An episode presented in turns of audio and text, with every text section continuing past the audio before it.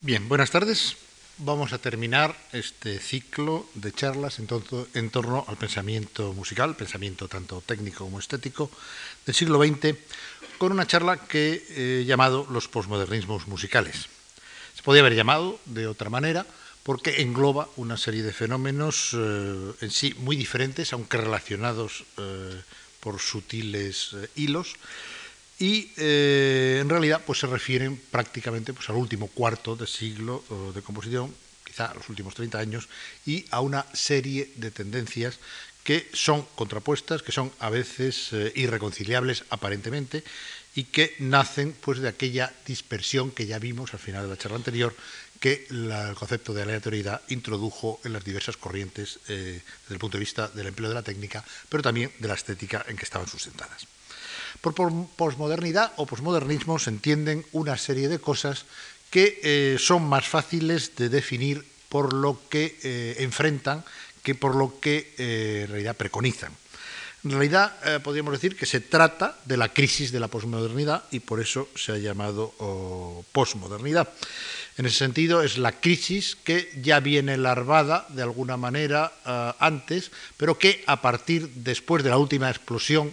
de, eh, digamos, las tendencias de tipo progresista, a veces utópico, que podrían cristalizar en el mayo del 68, se instalan en una sociedad que empieza a no creer en determinadas cosas. Es el principio de la crisis de la democracia, o por lo menos de determinados funcionamientos de la misma, en la crisis, por ejemplo, de la idea de ciencia, eh, de la desconfianza hacia la tecnología, eh, a la que se le achacan algunos de los males que eh, hay en el mundo, en lugar de achacárselos al mal empleo de la misma. Eh, una serie de fenómenos ideológicos que acaban con la caída larvada durante algún tiempo, pero oh, brutal y brusca del muro de Berlín y consiguientemente de todo lo que significa la llamada Europa del Este, con el, hundimiento de la Unión Soviética, que durante prácticamente todo el siglo lideraba una de las grandes corrientes políticas eh, estatales y de pensamiento de todo el mundo, y en general una crisis de valores, de negación incluso de los valores, de eh, a veces de formulaciones eh, no demasiado éticas, cierto acercamiento a un hedonismo, a un tipo de placer, a un individualismo nuevo, y eh, a todo lo que se ha llamado eh, también las teorías del fin de la historia y del de, eh, pensamiento no lógico, sino místico por un lado e incluso mítico por otro, y, e incluso lo que se ha dado en llamar pues toda esa serie de, por llamarlas con su nombre, de cosas que tienen que ver más con la superstición que con la ciencia o con la creencia en realidad. Eh, evidentemente también la posmodernidad es un movimiento filosófico muy respetable, que está encarnada muchas veces en la persona del italiano Gianni Vattimo, pero que naturalmente no es el único, que de lo que habla en general además Vattimo es de ideas, de filosofía y también de literatura, que está encarnada en todas esas ideas del fin de la historia de Fukuyama, en otros filósofos franceses como Lyotard, como Baudrillard, en la famosa deconstrucción de la filosofía que eh, introdujo Derrida, y eh, es decir, una amalgama de eh, ideas que tienen como denominador común el ataque frontal al racionalismo no es que en sí todas sean irracionalistas, pero sí que eh, desconfían del racionalismo, del positivismo y del concepto de progreso, sobre todo. El concepto de progreso se hunde en alguna manera, de tal medida que eh, se considera que todo vale, que lo importante es el mercado, eh, la comunicación interglobal, la famosa globalización de la cual se habla ahora tanto, y otra serie de elementos. En todo caso, eh, digamos que descrito así eh, el fenómeno postmoderno puede parecer eh, pues, negativo, peyorativo, etc. Nada de eso. Digamos que se trata de un movimiento o de una serie de movimientos mejor que en determinados momentos tienen aspectos negativos como cualquier movimiento, pero también los tienen positivos y que se pueden eh, utilizar de una determinada manera porque nos presentan otro tipo de sociedad, otro tipo de aspiraciones y otro tipo de presencias eh, de eh, sustratos ideológicos que a lo mejor habían quedado laterales, olvidados, etc. Hay un libro que no trata de música, aunque trata la música eventualmente, que yo os recomiendo, un libro de un profesor español que es excelente, en cuanto a es eh, un canto hacia el posmodernismo y es un alegato positivo sobre el posmodernismo, que es el libro llamado El corazón del laberinto del profesor José Luis Pinillos. Para mi gusto es un libro excesivamente optimista con respecto a los logros del eh, posmodernismo, pero aún así es un libro muy recomendable, es un libro extraordinariamente inteligente, con un único defecto, lo decía en la clase anterior, pequeño defecto por otra parte porque eh, las erratas son mínimas, de que los pocos errores que le he podido detectar, desgraciadamente, como ocurre tantas veces con los intelectuales españoles, son de música, para nuestra desgracia. Pero bueno, no son demasiado relevantes dentro de la calidad del propio libro. Lo digo porque, evidentemente, si ustedes se ponen a leer a Bátimo, a Baudrillard o a Derrida, pues eh, si tienen una formación filosófica, les interesa el tema, se lo van a pasar muy bien, pero si no, se van a aburrir mucho y no van a entender nada de lo que es la posmodernidad. Y en cambio, en el libro de Jorge Espinillo sí van a aprender muchas cosas.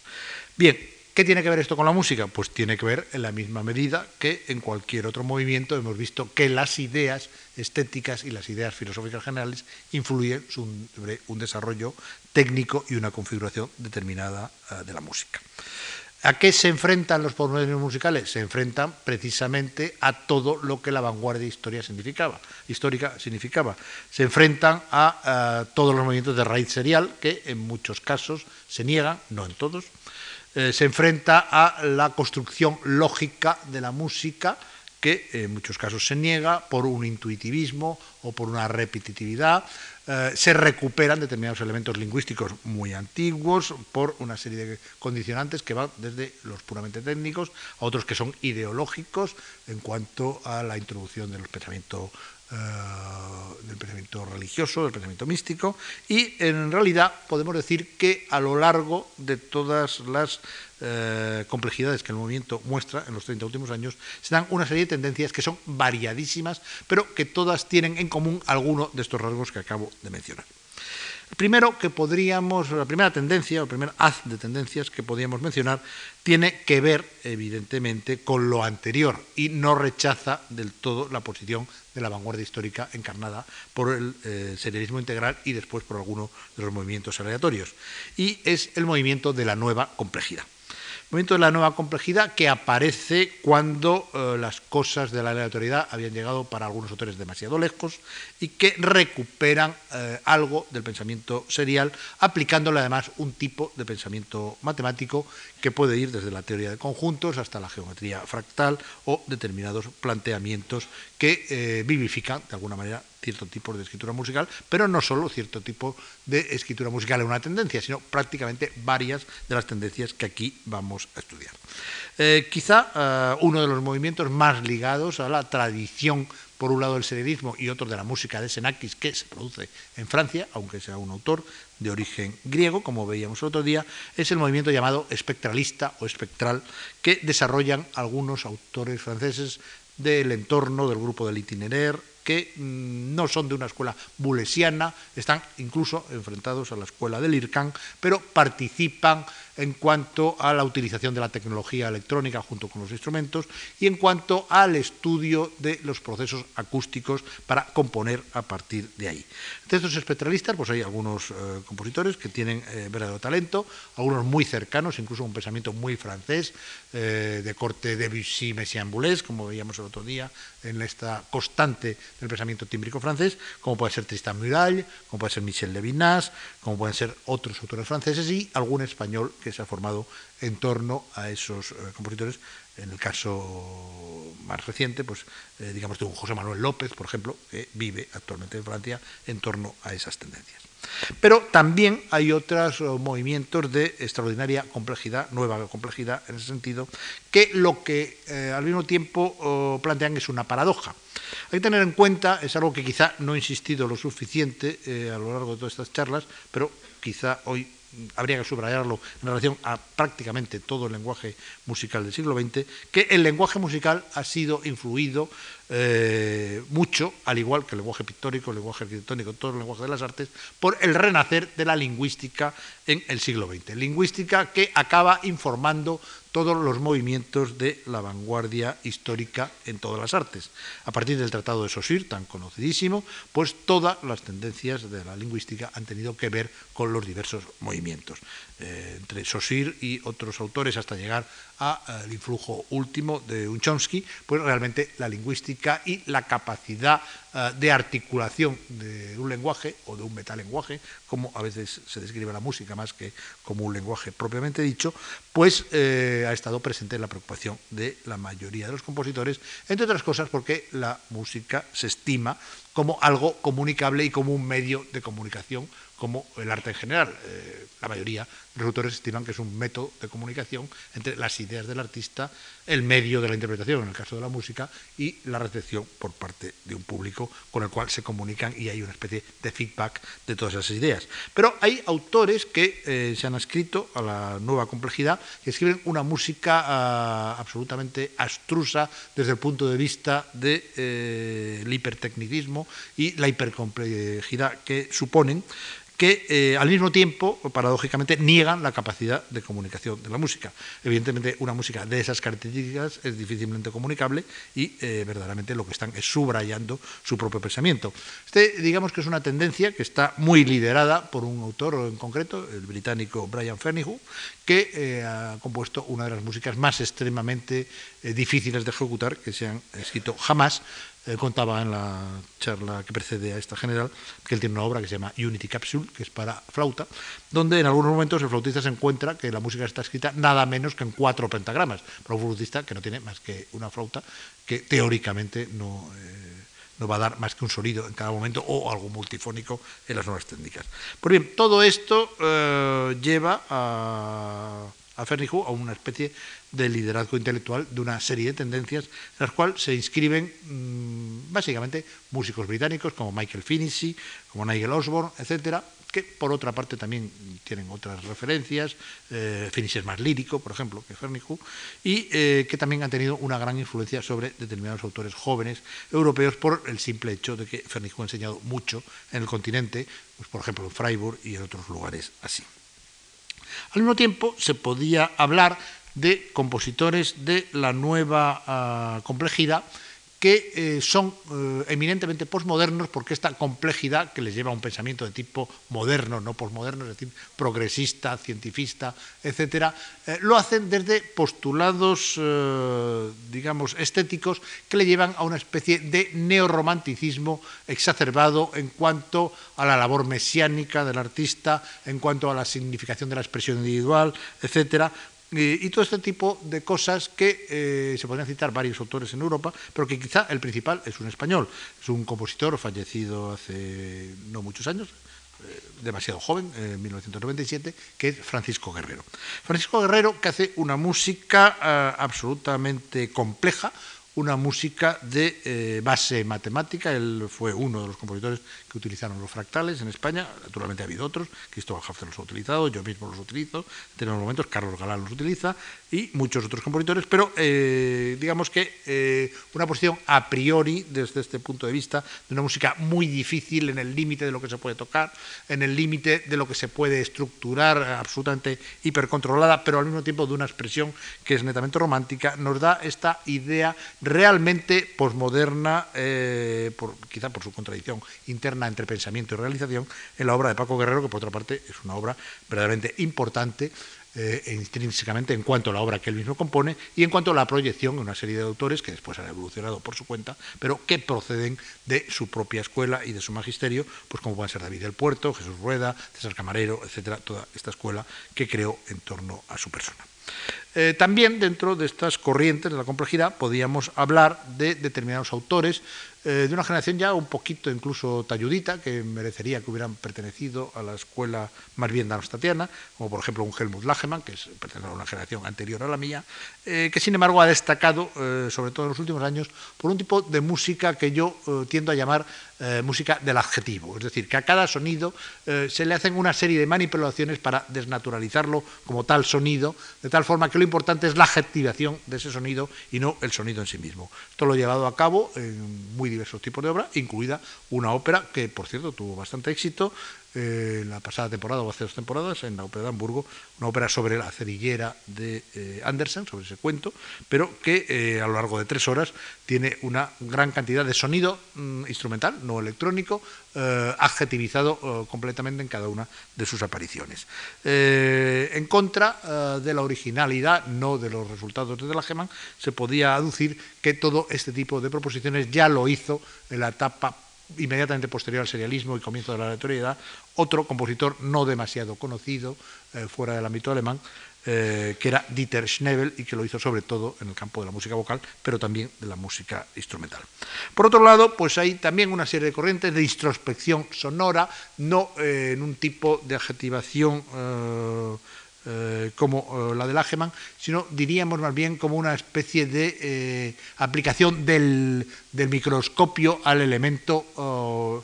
sonoro, de tal manera que a veces se mueve incluso en las regiones cercanas al silencio o en las regiones cercanas al vacío, según los autores, que se da mucho en ciertos planteamientos italianos, como pues la hipertrofia de la técnica en un Donatoni o la especie de, estudio de susurros que supone la música de un sciarrino o la música del vacío eh, y del lleno, eh, un poco en una filosofía un tanto orientalista, de un compositor eh, descubierto póstumamente después de su muerte, como el Jacinto Chelsea. Pero una de las corrientes que evidentemente han sido campo de tendencias postmodernas es la tendencia del teatro musical, que no es exactamente el teatro eh, operístico, aunque en algunos ejemplos podamos hablar de ópera, como en el caso, por ejemplo, de un Hans Werner Henze, compositor importante en el eh, entorno de Darmstadt, pero sin acudir a Darmstadt, mm, que básicamente, pero limitadamente, practica la serialidad, que lo aplica a músicas de tipo sinfónico, pero que su verdadero campo es el de la ópera, una ópera que va un paso más allá de la ópera tradicional, pero que tiene un esquema dramático todavía tradicional, aunque su música va más allá de la música de Alban Berg, aunque a veces entronca curiosamente con una gran tradición germánica. En ese sentido, pues eh, son óperas de éxito de Gense, El Rey Ciervo, eh,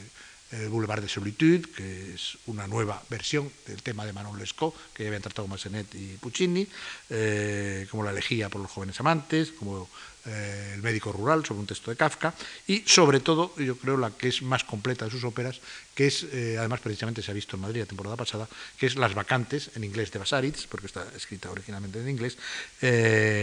sobre un texto que trata nada menos que el mito de Dionisos en Grecia. Una recuperación clásica que está muy dentro de los movimientos postmodernos. Recuerden ustedes que la pintura, por ejemplo, en el postmodernismo recupera muchos elementos del clasicismo, quizá deformados o quizá uh, caricaturizados. Recuerden ustedes, por ejemplo, la pintura de Pérez Villalta o la arquitectura, lo mismo, esos frisos que hace muchas veces eh, eh, determinados eh, arquitectos y, por ejemplo, Bofill, lo que ha hecho para el Teatro Nacional de Cataluña, que es una especie de templo griego,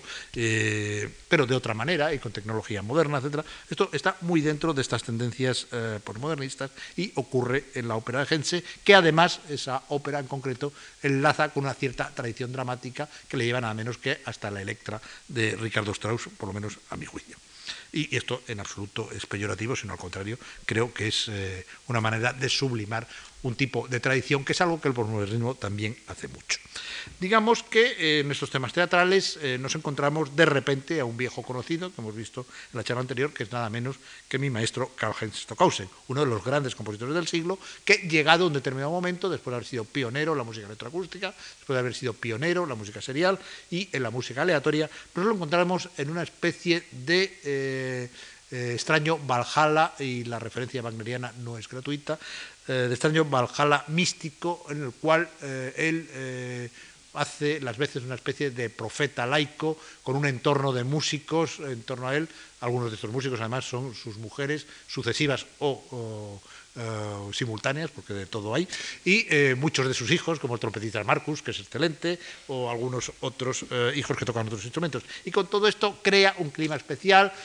un negocio particular muy importante también, puesto que él es su propio editor, su propio intérprete de muchas de las obras, él con todo el clan familiar, etcétera, y al mismo tiempo a partir de ahí empieza a componer una serie de óperas o de espectáculos teatrales más que óperas en torno a los siete días de la semana, en torno al problema del bien y del mal, del demonio, de Dios. Eh, óperas que eh, son extrañas, son muy posmodernas en el sentido que son muy mezcladas y son al mismo tiempo descorazonadoras a la hora de ponerse a analizarlas. Porque por un lado tienen enormes ingenuidades literarias e incluso plásticas, eh, cosas muy elementales,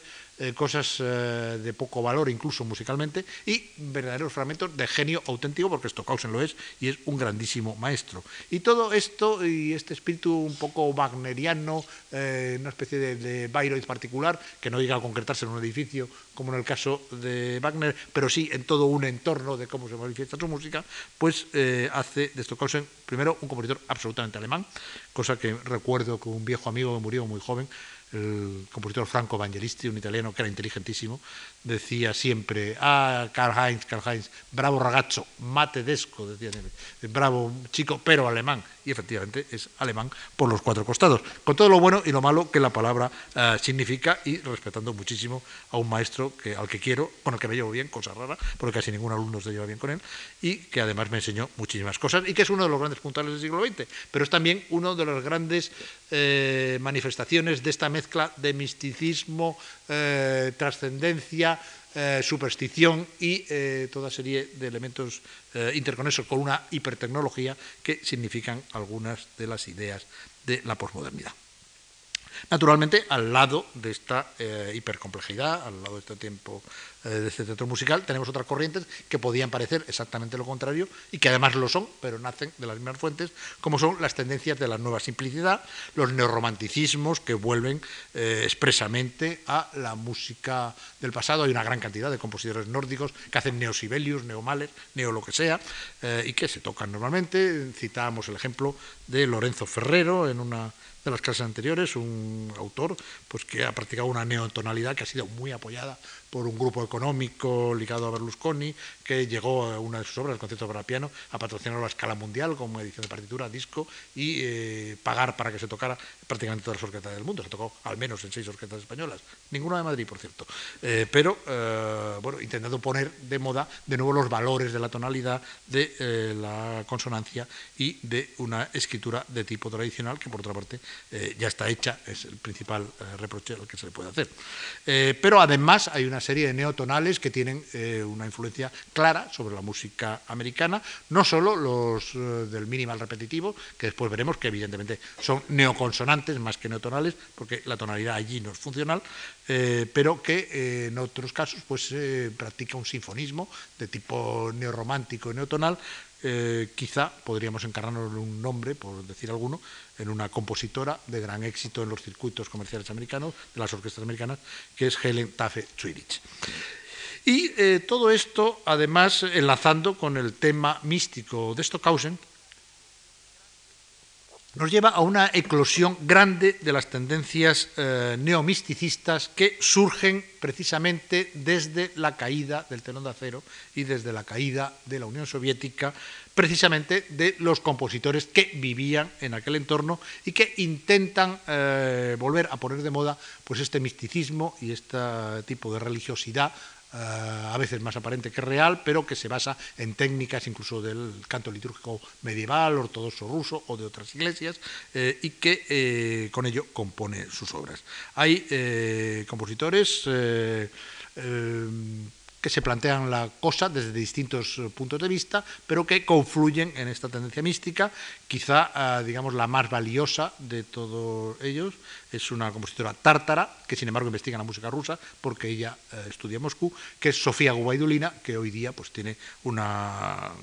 un gran predicamento mundial y, realmente pues, sus obras se hacen en todas partes, en obras como por ejemplo el Ofertorium, que es una obra para violín y orquesta de carácter, por un lado, vanguardista, de orden serial, pero por otro lado modal basado en las metodologías litúrgicas de la liturgia ortodoxa. Hay otro compositor, Alfred Schnittke, que eh, ya ha muerto relativamente joven, con sesenta y tantos años, que ha sido muy importante eh, en Occidente porque desde la Unión Soviética ha, practicado desde la antigua Unión Soviética y después en Alemania, en Hamburgo, donde él enseñaba, ha practicado una música que se ha expandido por todo el mundo, que es una música mixta ah, de determinados elementos de la vanguardia histórica, de determinados elementos de la música ah, religiosa y mística rusa y de otros elementos que parten de las formas barrocas los conciertos grosos, etcétera, etcétera. Así, eh, en su obra que se llama Concierto Grosso, en su cuarteto para piano y orquesta, en su ópera La vida con un idiota, que trata nada menos que eh, de Lenin, y en eh, sus sinfonías, o en la cantata Fausto, etcétera. Y un autor de gran éxito, con una música, a mi juicio, moderadamente valiosa, pero basada precisamente en estructuras medievales y en estructuras religiosas de la música religiosa medieval, es Arvo Pärt, que es un estonio que ha tenido también en Moscú, pero después se ha expandido por todo el mundo y que realmente pues, ha practicado este tipo de neorreligiosidad bastante primitiva en sus funcionamientos técnicos, precisamente por basarse en modelos de técnica medieval. Y luego algunos éxitos de compositores que militaron en la vanguardia y que se pasaron inmediatamente a un tipo de misticismo que andando el tiempo les ha dado unos resultados maravillosos, como el caso extraño del éxito eh, grandísimo que ha tenido en los últimos años, la tercera sinfonía llamada de las canciones tristes de eh, Henryk Goreski, que es una obra eh, que yo asistí a su estreno fuera de su ámbito polaco, que tuvo lugar en el Festival de Royan pues hacia el año 72, 73, 74 máximo, y pasó sin pena ni gloria porque es una obra larga y relativamente aburrida. Y sin embargo, pues hace unos años se ha puesto de moda, se toca en todo el mundo y ha vendido discos pues a nivel de los discos de pop por este renacer de un tipo de eh, religiosidad o de pararreligiosidad eh, que se ha puesto de moda no solo con las religiones ortodoxas eh, de tipo cristiano, sino con las religiones de tipo oriental que han tenido gran influencia en Occidente. Y digamos que en la última ah, hornada de compositores también se sigue observando esta tendencia, porque por ejemplo la música británica, después de unas músicas que son eh, por un lado neoimpresionistas, neosensoriales, pero dependientes de la vanguardia, como las de George Benjamin, como la de James Dillon, como la de John Hades, que es uno de los últimos descubrimientos, pues el descubrimiento último y máximo de la música británica es otro neo-misticista, como es el compositor John Macmillan. De cualquier forma, como ya hemos llegado más o menos a la mitad de la charla, le voy a poner un ejemplo musical y se lo voy a poner precisamente de este neomisticismo y de esta obra tan famosa que es la tercera sinfonía de Henry Gorecki, compositor polaco, nacido en 1933, es decir, perteneciente en realidad a la generación de la vanguardia serial y que eh, realiza esta sinfonía de las canciones tristes, la tercera de las suyas, en tres movimientos eh, muy disímiles. Un movimiento absolutamente repetitivo y modal, que dura nada menos que 30 minutos, otro eh, movimiento cantado de 8 minutos y un último movimiento de 17. Es decir, hay esta diferencia, pero el tratamiento y el material musical es prácticamente el mismo en los tres movimientos. Vamos a ir un trozo instrumental, el principio de la sinfonía, para que vean un poco este tipo de configuración sonora de música que se acerca mucho a las músicas repetitivas también.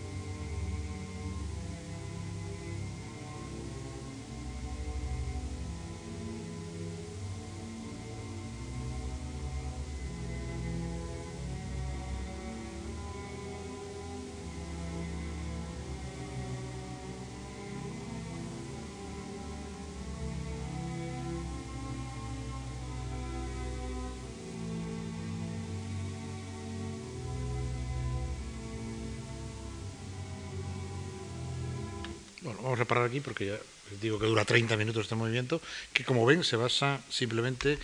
en un larguísimo canon que se va montando poco a poco sobre el mismo responso y que hemos llegado pues a la aparición de los primeros violines segundos, o sea que, eh, porque primero el canon está sobre varios divises de, contrabajos, luego se añaden varios divises de violonchelo, de violas, etcétera, y eh, realmente pues hace un efecto repetitivo, hipnótico y eh, crea ese clima místico que Goreski pretendía. Naturalmente, no todas las tendencias van por ahí. Hay una tendencia que yo estimo bastante fructífera,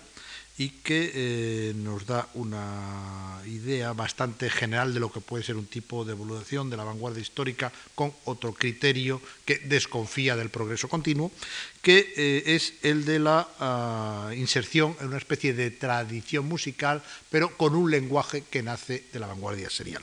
Esta especie de mezcla de eh, estilísticas que eh, se basan, pues, eh, por ejemplo, en la acentuación de determinados elementos repetitivos de ritmo, eh, un estilo lejano Stravinsky, podríamos decir, o se basan en un cierto lirismo que dimana quizá de Albanberg, o en posiciones absolutamente personales, pero con esta mezcla de un hilo conductor de la tradición pasado por la tradición inmediata de la vanguardia, eh, y que ha dado buenos resultados en algunos compositores de muy buena categoría eh, eh, pertenecientes a diversas generaciones. Así, aquí encontraremos, por ejemplo, al máximo compositor actual después de Stockhausen en el área alemana, que lidera todo un movimiento en el que habla de otros nombres, como el de Manfred Trojan, como el de von Bosch, etcétera, como el de Georg Höhler, pero que realmente su más extendido compositor, y quizás mejor, es Wolfgang Ring. Wolfgang Ring, que compone una serie de óperas, compone un excelente concierto de violín para Sophie Mutter, compone diversas obras orquestales, un poco en un estilo que es bastante fácil de comunicación por su contexto eh, relativamente tradicional de escritura, pero al mismo tiempo es avanzado en cuanto al lenguaje y en cuanto a la disposición estructural de la música. Y en ese sentido, en una generación más joven, eh, destacan varios autores eh, nórdicos, sobre todo finlandeses,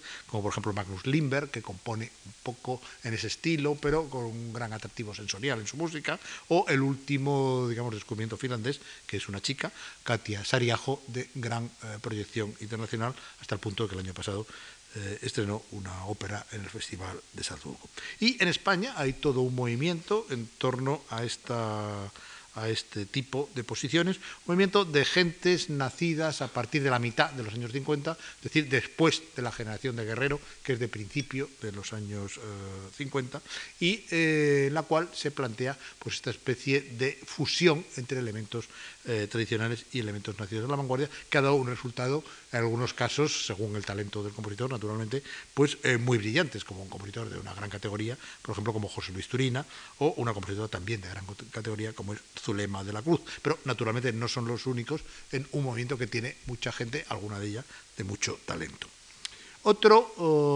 otra posición en este sentido, eh, que tiene mucho que ver con el misticismo, eh, por un lado, pero también con estos elementos de la tradición incorporados al lenguaje de la vanguardia, es la evolución posterior a lo que veíamos el, último día de eh, un autor tan importante como es Krzysztof Penderecki. Penderecki llega un momento en que él eh, reniega de la tradición vanguardista, él dice que todas sus obras de la primera etapa estaban equivocadas, aunque no las retira, se siguen tocando, y compone en una música que eh, cada vez más una fusión de los elementos de vanguardia que él había introducido, no no de la vanguardia serial, y elementos de tipo tradicional que eh, se aplican generalmente a una música de tipo religioso, en grandes obras que eh, pretenden ser de eh, una especie de macrocosmos musicales que van desde la ópera, donde él compone varias óperas en el sentido como El Paraíso Perdido, de filiación romántica sobre el texto de Milton, o como La Máscara Negra, que es una ópera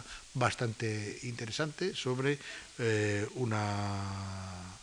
una obra expresionista clásica alemana, o como la ópera que él compuso sobre Louis Roy de eh, Jarry. Pero sobre todo una serie de obras que tienen que ver con la música religiosa, como pueden ser el Requiem polaco, como pueden ser las Siete Puertas de Jerusalén, etcétera, grandes oratorios que es en el terreno que él últimamente se muere. se mueve. Pero eh, realmente yo creo que hay otros compositores de su generación que nos dan una visión más sugerente, por lo menos desde mi punto de vista, con un intento de eh, una música de síntesis, pero una música de síntesis hacia adelante, es decir, intentando eh, aunar determinados eh, supuestos opuestos que se proyectan en un resultado nuevo.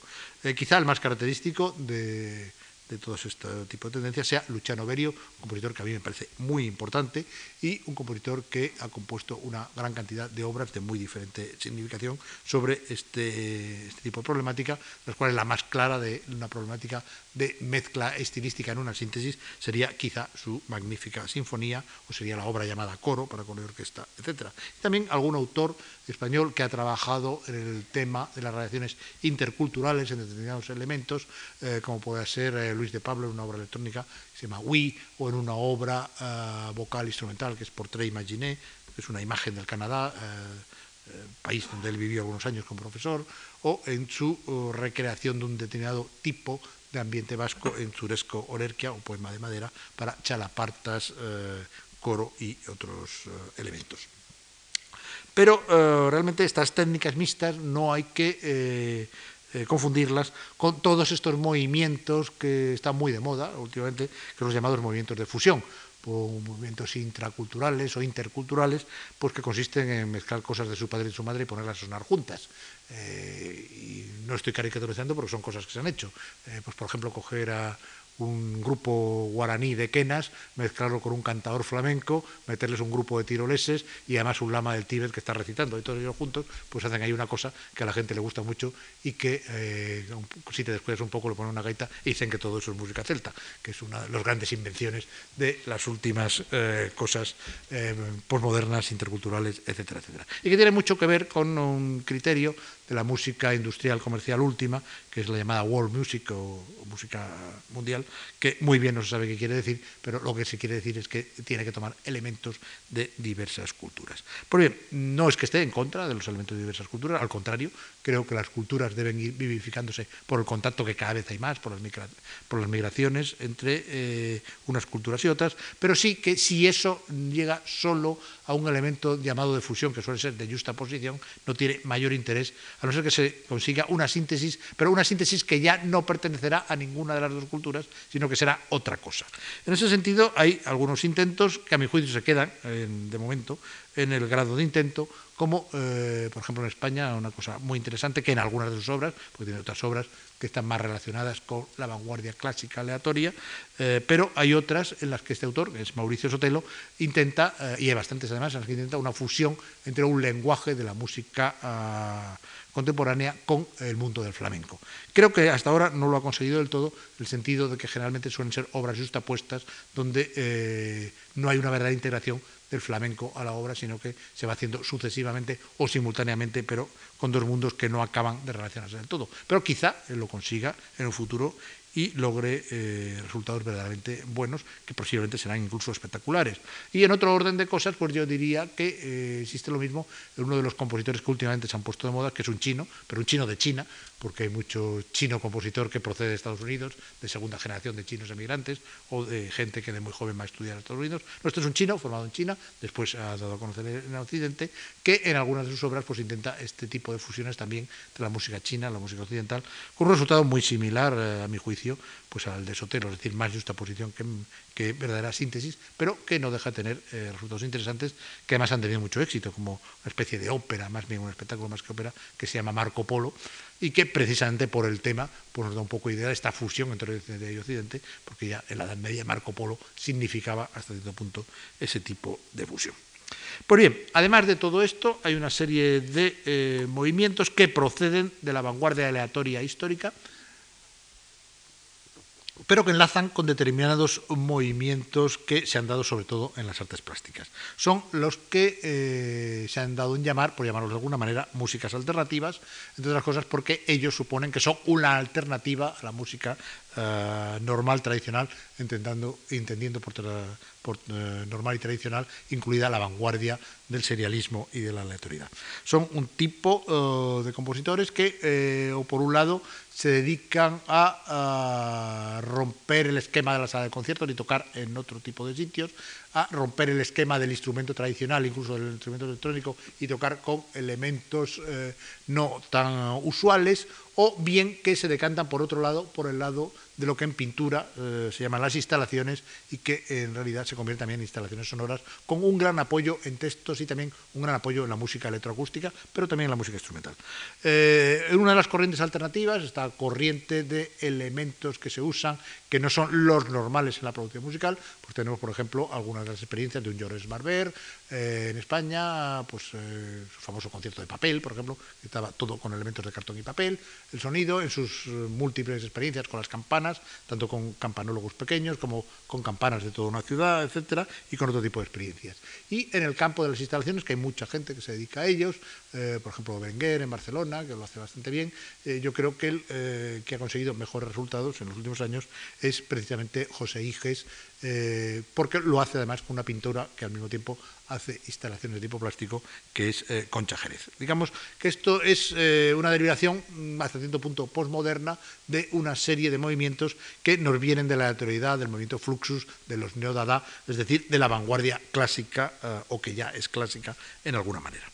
Y otro de los movimientos más importantes que se han desarrollado en los últimos tiempos, más importantes en cuanto a difusión, en cuanto a gente que lo, que lo cultiva, etcétera, es el del minimal, pero el del minimal repetitivo. El arte minimal que ha tenido influencia en todos los aspectos, incluida la decoración, el vestido, etcétera, eh, como su nombre indica, intenta trabajar con el mínimo de elementos y rechazando todo lo que signifique ornamentación. Pero al mismo tiempo hay una variante de este arte minimal que es la música repetitiva que tiene su origen en los Estados Unidos y que, como decíamos el otro día, la posición de John Cage sirve para todo, sirve para justificar cualquier cosa y también sirve para justificar estas músicas que John Cage no sé si hubiera probado o no, supongo que sí, porque la probaba cualquier cosa que sonara con esta teoría de la no intervención de la que hablábamos el otro día en el aspecto sonoro, pero eh, en todo caso que no tiene nada que ver con los resultados sonoros de lo que Cage hacía. Eh, son una serie de autores que además eh, tienen unas claras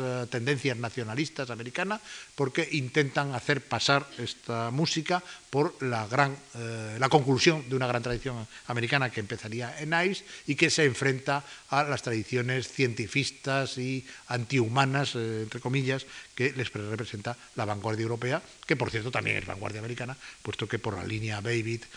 Carter, Cramp, etcétera, pues consiguió... Oh, realmente un lenguaje propio, distinto del de Europa, consiguió oh, representaciones realmente importantes. Pues bien, estos músicos repetitivos recuperan la consonancia tonal, no las funciones tonales, porque en realidad el enlace de acordes para crear estructuras les importa poco. Ellos no quieren crear estructuras, quieren crear procesos. Incluso uno de estos autores más conocidos, Philip Glass, cuando compuso su primera ópera, Einstein on the Beach, después ha compuesto otras más que se han representado en los principales teatros del mundo, como Satyagraha, como Akenatón, como otras. Eh, pues cuando compuso, como digo, Einstein on the Beach, eh, dijo, es una ópera que dura nada menos que cuatro horas,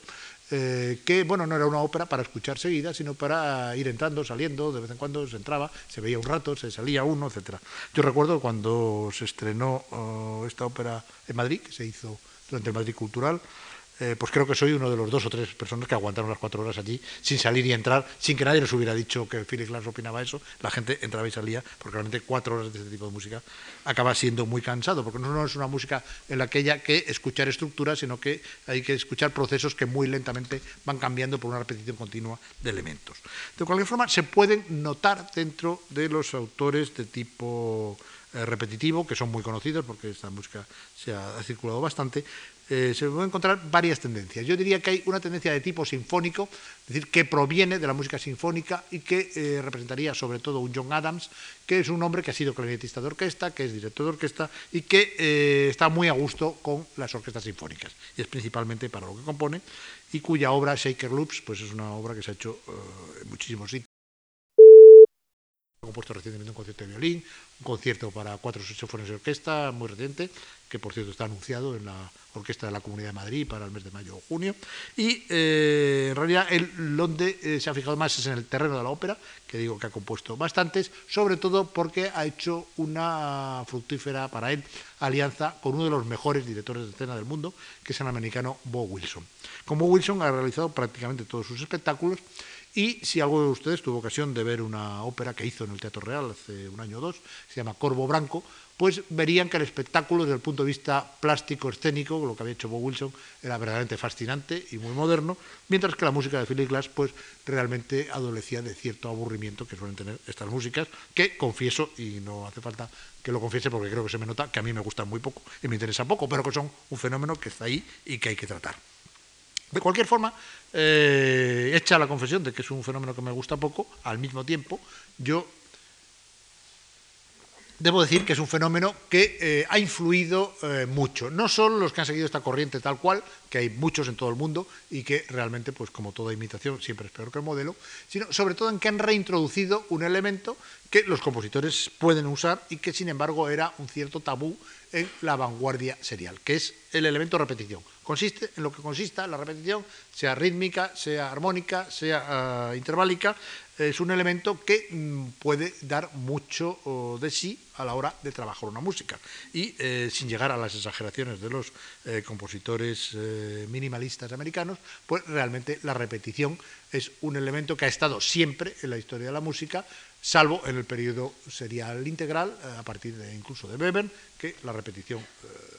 eh, le molestaba para el tipo de cosas que él quería hacer y eh, realmente pues puede dar mucho fruto la repetición porque las estructuras musicales se entienden siempre en el transcurso del tiempo y existen como tales estructuras porque el hombre tiene la facultad de la memoria. Si no tuviéramos memoria no podríamos escuchar estructuras musicales, escucharíamos instantes musicales. Pero ¿por qué concebimos un antes y lo recordamos a través del proceso musical, eh, podemos ver la obra musical como una forma. Entonces, eh, en ese sentido, pues yo creo que los eh, minimalistas repetitivos americanos han subrayado una cosa que es interesante.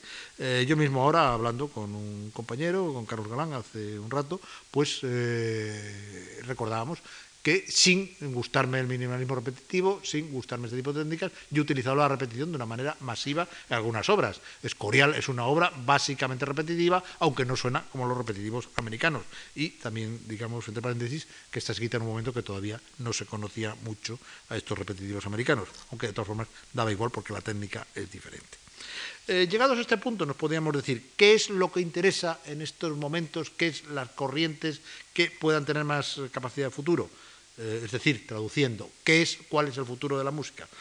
Pues eh, como compositor yo siempre tengo que decir que el futuro de la música no lo sé, porque si lo supiera estaría adelantándome y haciéndolo para ser el primero, que al fin y al cabo siempre es un mérito. Pero evidentemente yo no sé lo que va a ocurrir y lo que va a interesar a las generaciones dentro de 20, 30, 40 años o más años. Pero sí creo que probablemente vaya a ir por algún tipo de síntesis como en el pasado se ha operado en determinados momentos en que había una dispersión de eh, técnicas y de invenciones. Esto ocurrió oh, a finales del Renacimiento con la síntesis que realiza un Claudio Monteverdi, ocurre en a finales del barroco con la síntesis magnífica que realiza un Juan Sebastián Bach, que no es un inventor, sino un magnífico recopilador y sintetizador de cosas, y eh, que ocurre incluso a principios del siglo XX, con la, o todo el siglo XX, con la obra de Stravinsky. Pero eh, yo creo que eh, en la actualidad pues, la música confluye hacia grandes cosmos musicales,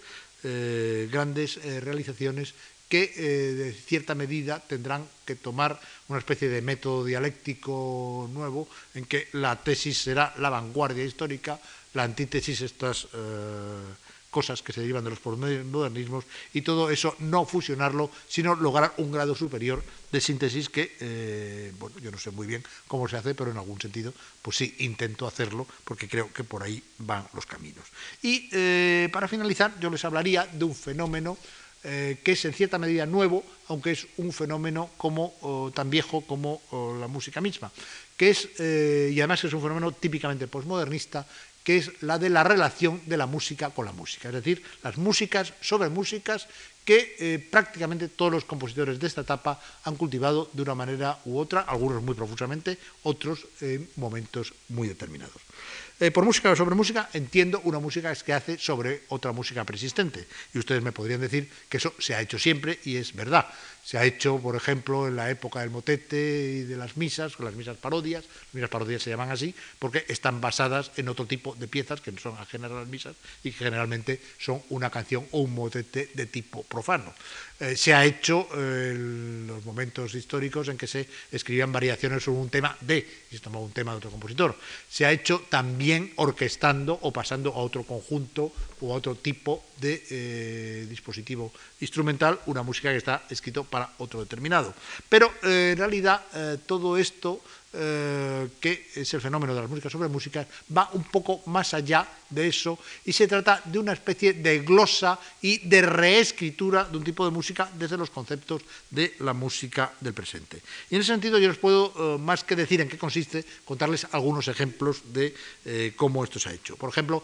algún tipo de aproximaciones que Luciano Berio ha hecho una y otra vez a este fenómeno. El proceso de reescritura del folclore que él hace, por ejemplo, en los magníficos folk songs con una técnica instrumental puramente de vanguardia. O eh, las cuatro versiones sobrepuestas que hace de la Ritirata Nocturna de Madrid de Luigi Boccherini, o una obra como Randeres, donde hace un homenaje eh, de reescritura de la música de eh, Schubert. Pero eh, ocurre también en muchísimos otros compositores, eh, por ejemplo en el monumento de Bernaola sobre Juan de Anchieta o sobre cantos populares vascos o sobre Sebastián Aire de Heredia, en la magnífica recreación del tiento de Cabanilles y del tiento de Cabezón y de la batalla de Cabanilles, del tiento de primer tono y batalla imperial de Cristóbal Halfter, que no es una instrumentación propiamente dicha o una orquestación de esas piezas, sino una recreación respetando mucho el texto. Y eh, realmente todo este proceso de música sobre música que existe eh, en todos los compositores prácticamente actuales, pues eh, ha dado resultados de confrontación histórica y de confrontación, confrontación, de elementos, que es realmente algo muy postmoderno en ese sentido. Yo mismo, y me van a permitir que termine esta charla con un ejemplo musical que tomo de mí mismo, he hecho una confrontación de música sobre músicas en varias ocasiones, pero sobre todo en una obra en concreto que es Apoteosis del Fandango. Apoteosis del Fandango es la solución que a mí se me ocurrió después de muchos años de haber intentado orquestar el Fandango del Padre Soler, simplemente una orquestación de tipo tradicional, y sin haberlo conseguido hacer, es una recreación del Fandango del Padre Soler con una introducción que parte de los elementos del, Padre Soler en un contexto del lenguaje eh, mío en general,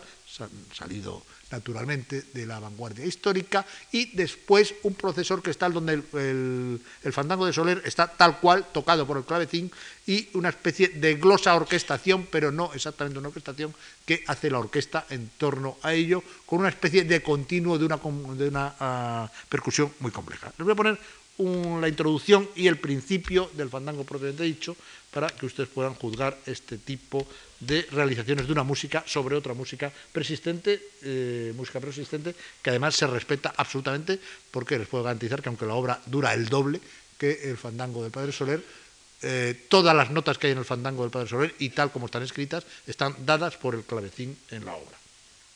Parecen que naturalmente es amplificado porque utilizo una orquesta bastante grande. Voy a escuchar un poquito de esta apoteosis del fandango como último ejemplo musical de esta ah, serie de charlas.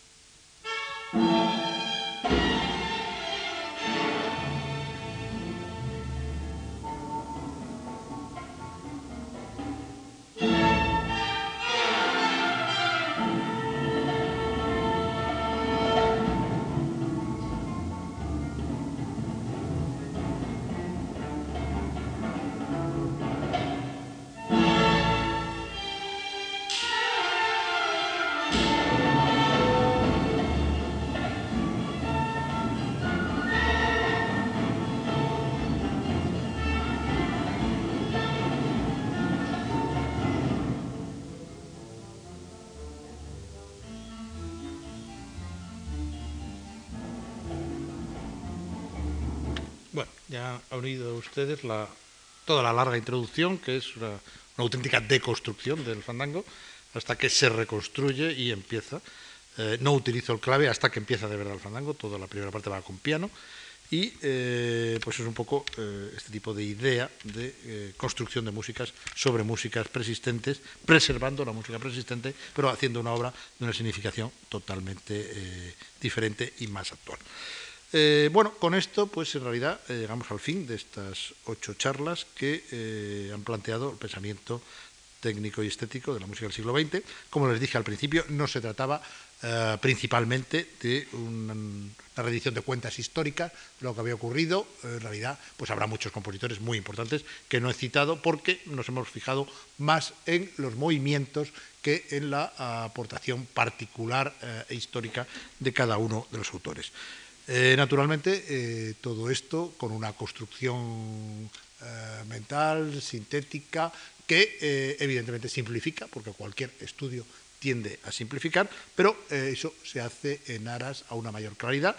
he intentado, lo he trabajado muy bien en este curso, he intentado que fuera lo más claro posible, que pudieran llegar por lo menos los mensajes principales de lo que se ha hecho en el siglo XX y realmente pues espero que, y me daré por satisfecho mm, con ello del trabajo realizado, si eh, les ha servido para aclarar algunas cosas, si les ha informado de algunas otras y, en todo caso, eh, lo que sí les agradezco muy sinceramente es su presencia a lo largo de estas ocho sesiones y a lo largo de prácticamente un mes, porque han sido cuatro semanas las que hemos estado juntos. Así que muchísimas gracias por su atención durante estos días.